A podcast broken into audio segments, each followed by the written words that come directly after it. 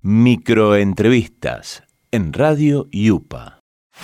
Bueno, mi nombre es Rafael Ontivero, soy de General Conesa, soy realizador audiovisual, fotógrafo, entre otras cosas. En el taller de este año de cine comunitario de Kesh, eh, la propuesta fue abordar el barrio Mosconi y junto con los estudiantes del Yupa, con varios estudiantes de la carrera de cine de diferentes años, eh, tuvimos una interacción con los vecinos de diferentes edades y pudimos lograr eh, filmar eh, un cortometraje comunitario justamente con algunas problemáticas del barrio.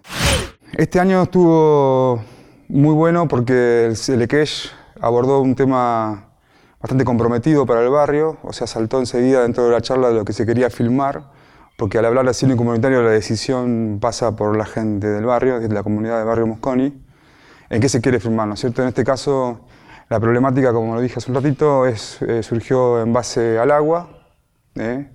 problemas que ya vienen los vecinos eh, viviendo hace años. Y entonces salió la idea de abordar eh, el barrio con entrevistas, visitando a los vecinos por las calles y preguntándoles qué pasaba con la temática del agua.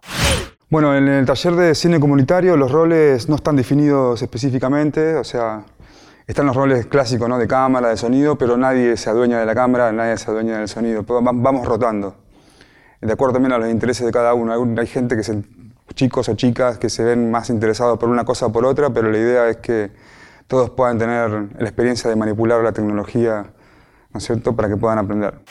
Patagonia Cine para mí es un, es un semillero también, porque muestra el trabajo de mucha gente haciendo hincapié en el cine regional, en, en, la producción regional, y también, por supuesto, abre las puertas al, al cine nacional, ¿no? para que podamos ver otras realizaciones. Me encanta de Patagonia Cine que, no es competitivo, es una muestra. Eso a mí, para mí es fascinante.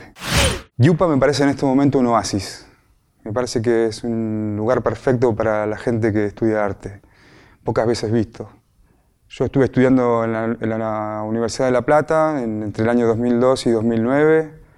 Si bien iba repuntando cada vez más la carrera, pero nunca vi este, este nivel de institución, por decirlo de una manera, ¿no es cierto? Es muy difícil encontrar una universidad pública que tenga todo, todas estas cosas para filmar, todos estos equipos, todas estas facilidades, comedor y entre tantas residencias, entre tantas ventajas, ¿no?